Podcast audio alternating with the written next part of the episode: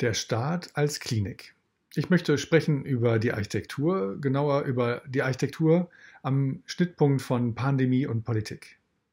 Die Frage, wie viele Personen sich wo und in welchem Abstand aufhalten können, ohne sich mit einem gefährlichen Virus anzustecken, ist eine architektonische Frage.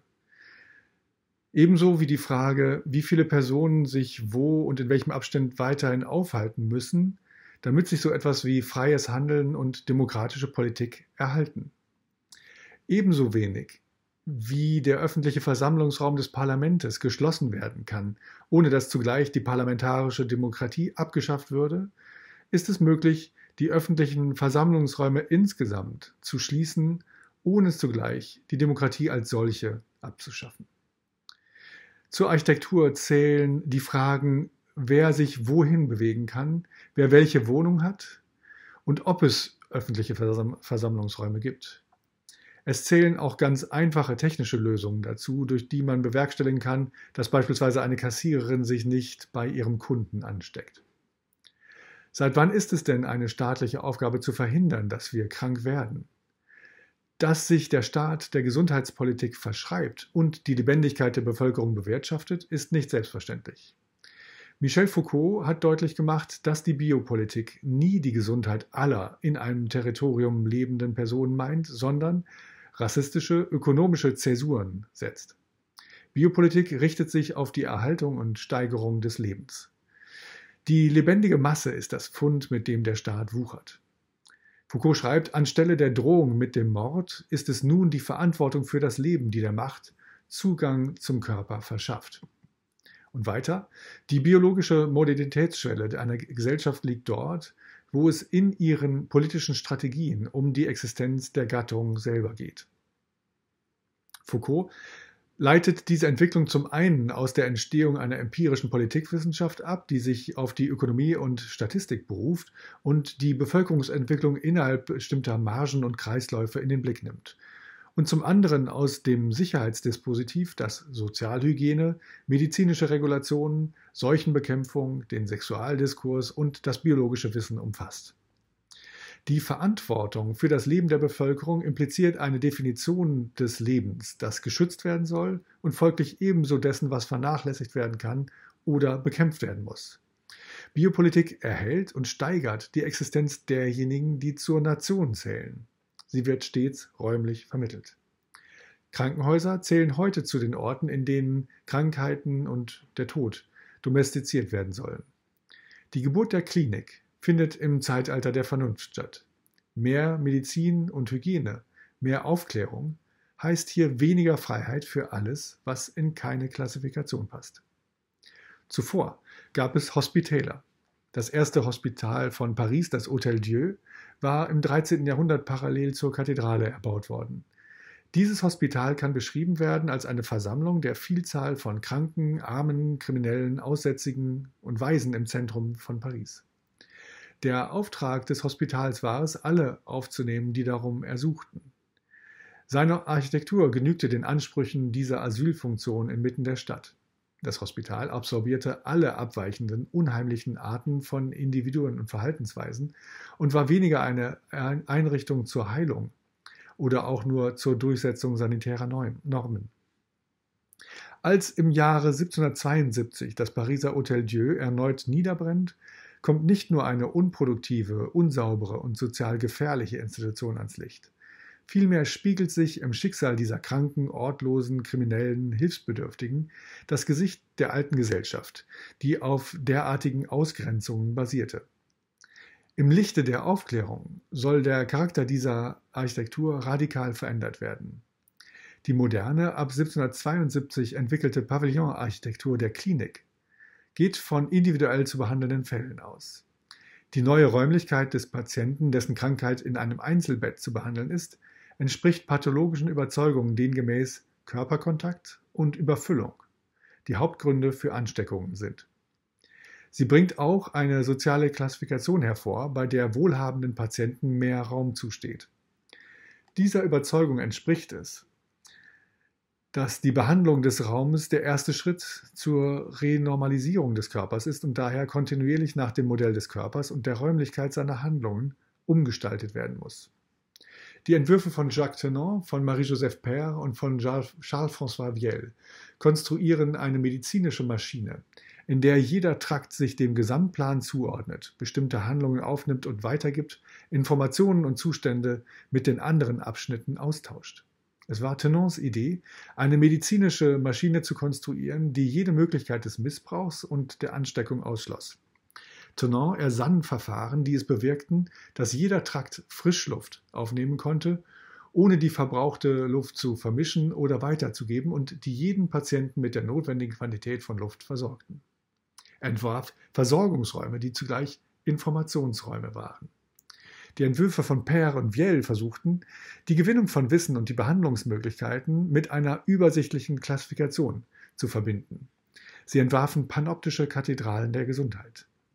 Die späteren Prototypen von Viel, Petit und Poirier führten Pläne für panoptisch ausstrahlende Pavillons ein, die später auf Bluets und Benthams Gefängnismodelle Einfluss ausüben sollten. Die Sichtbarkeit der verschiedenen Vorgänge wird durch eine zentrale Überwachung sowie durch das System von Gängen hergestellt.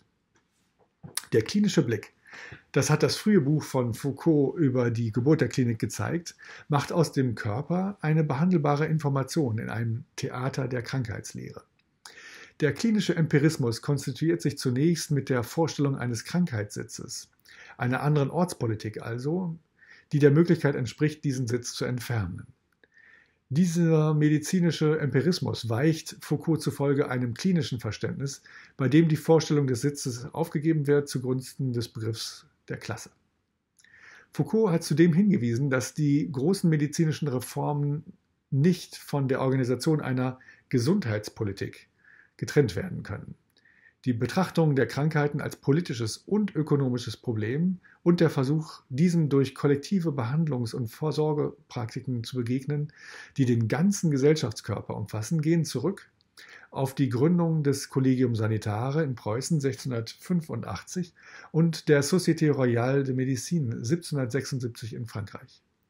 Seither gilt die Gesundheit der Population als zentrales Ziel der Politik. Das professionelle und technische Monopol eines sorgfältig kontrollierten Medizinapparates geht einher mit der Verstaatlichung der Krankheit. Der Körper des Bürgers, die Verwaltung der Erbmasse, wird zur zentralen politischen Aufgabe einer strengen und sorgfältig distribuierten Hierarchie. Jeder medizinische Akt korrespondiert mit einem Einsatzplan, der Raum und Zeit abstimmt. Instrumente, Orte, Qualifikationen und Hierarchien werden präzise zwischen den Pflegern, den Chirurgen, den Assistenzärzten und Direktoren aufgeteilt. Die Kliniken sind Schlachtfelder, nicht nur gegen Krankheitserreger, sondern auch gegen als feindlich gebrandmarkte Lebensformen. Die Neutralität der wissenschaftlichen Medizin entpuppt sich als Chimäre, als Regelungsschalter eines Machtmechanismus. Diese medizinische Umformulierung des gesellschaftlichen Machtkampfes in einen Rassenkrieg, in der die Wahrheit als Waffe dient, erlaubt, worauf Michel Foucault stets hingewiesen hat, keine gleichen Gegner mehr. Es ist ein Machtkampf, der nicht mehr zwischen verschiedenen Klassen oder Rassen geführt wird, sondern, wie Foucault schreibt, Zitat, von einer Rasse aus, die die wahre und einzige ist, die die Macht hat und die Norm vertritt, gegen die, die von dieser Norm abweichen und das biologische Erbe gefährden. Ende des Zitats. Die Klinik ist das wichtigste Instrument dieser räumlichen Neuordnungen. Die Medizin totalisiert damit die gesellschaftliche Kontrolle über den Einzelnen. Zugleich wird der Körper, das Geborensein des Einzelnen zum Grundbaustein der Nation. Die Klinik ist zugleich Sammelpunkt und Ausstrahlungszentrum, die Beobachtungen akkumuliert und die Gesellschaft durch Informationen so steuert, dass ihr immer mehr Beobachtungen, Daten zufließen. In zunehmendem Maße ist die Medizin nicht mehr von umfassenden Verwaltungsprozeduren, von ihren Apparaten und sehr ausgefeilten Architekturen zu trennen.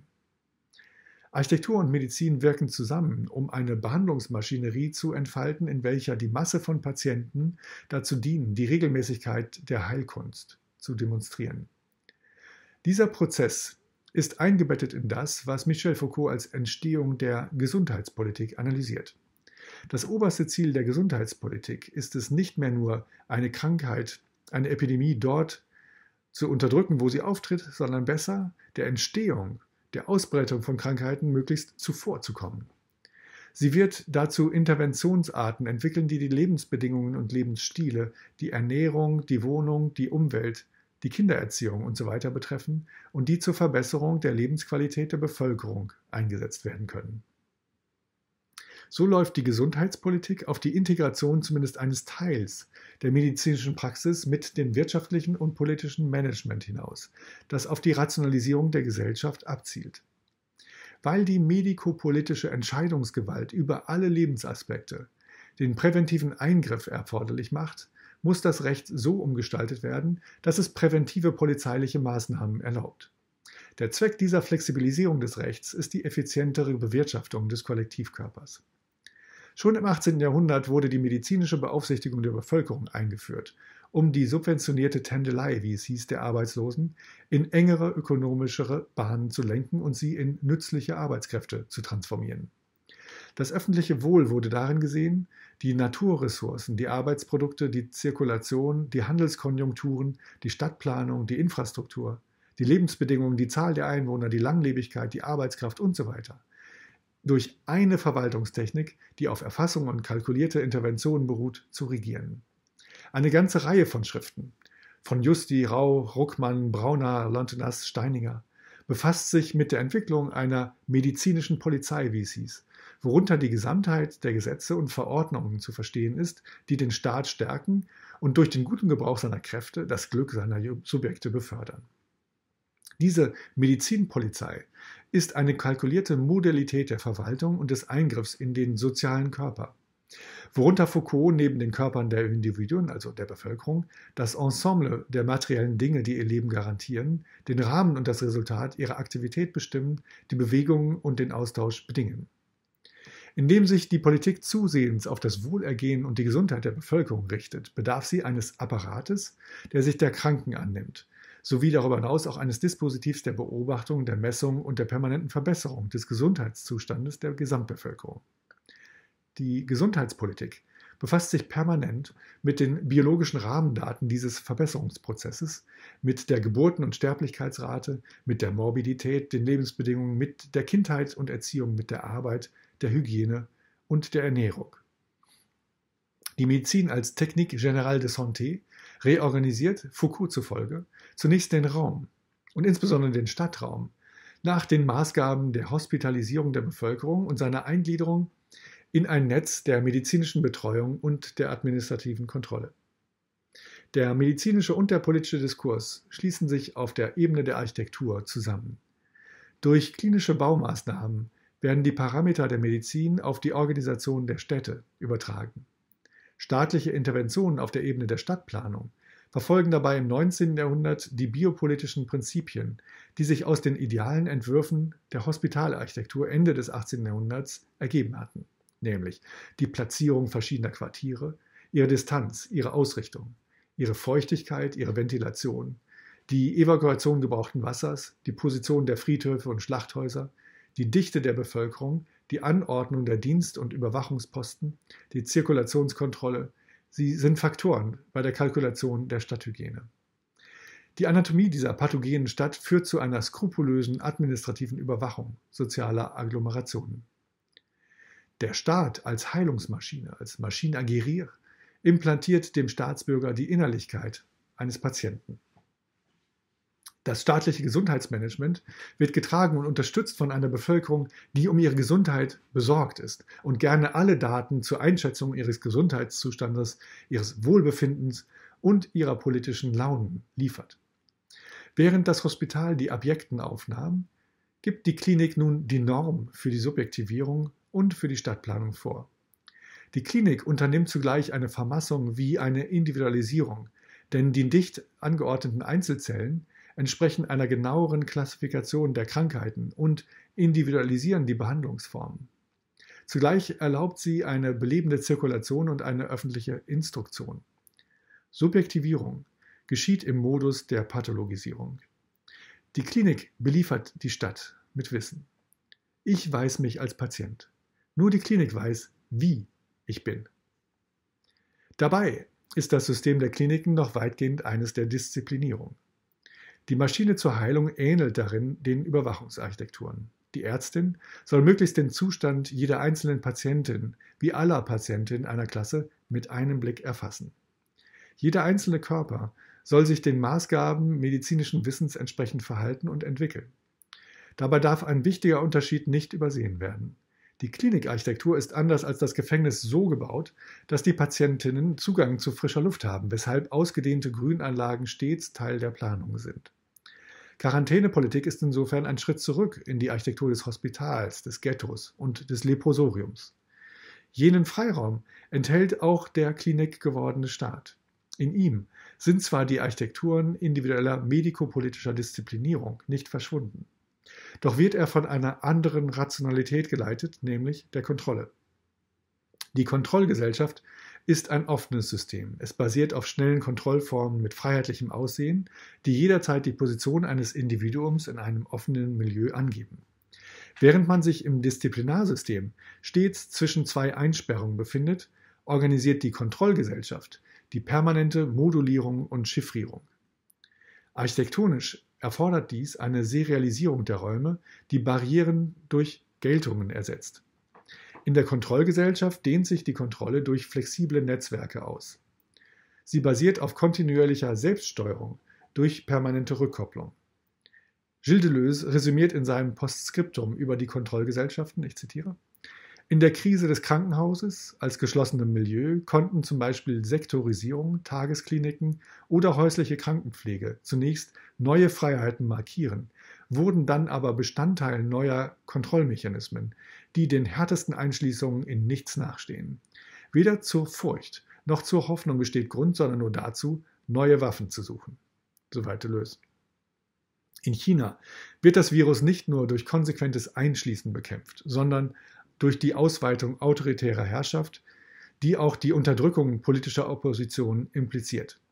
Dazu wurde offenbar eine Corona-Tracking-App entwickelt, mit der soziale Kontrolle detektiert wird und die ihre Nutzer wissen lässt, ob sie sich womöglich angesteckt haben, weil sie sich in der Nähe von jemandem befunden haben, der Virusträger ist. Die App überwacht die Bewegungen jeder Nutzerin im sozialen Raum und reguliert sie bis hin zum algorithmischen Diktat von Quarantänen. Zugleich sendet die App persönliche Daten an die Polizei und etabliert damit die technische Infrastruktur für eine automatisierte soziale Kontrolle.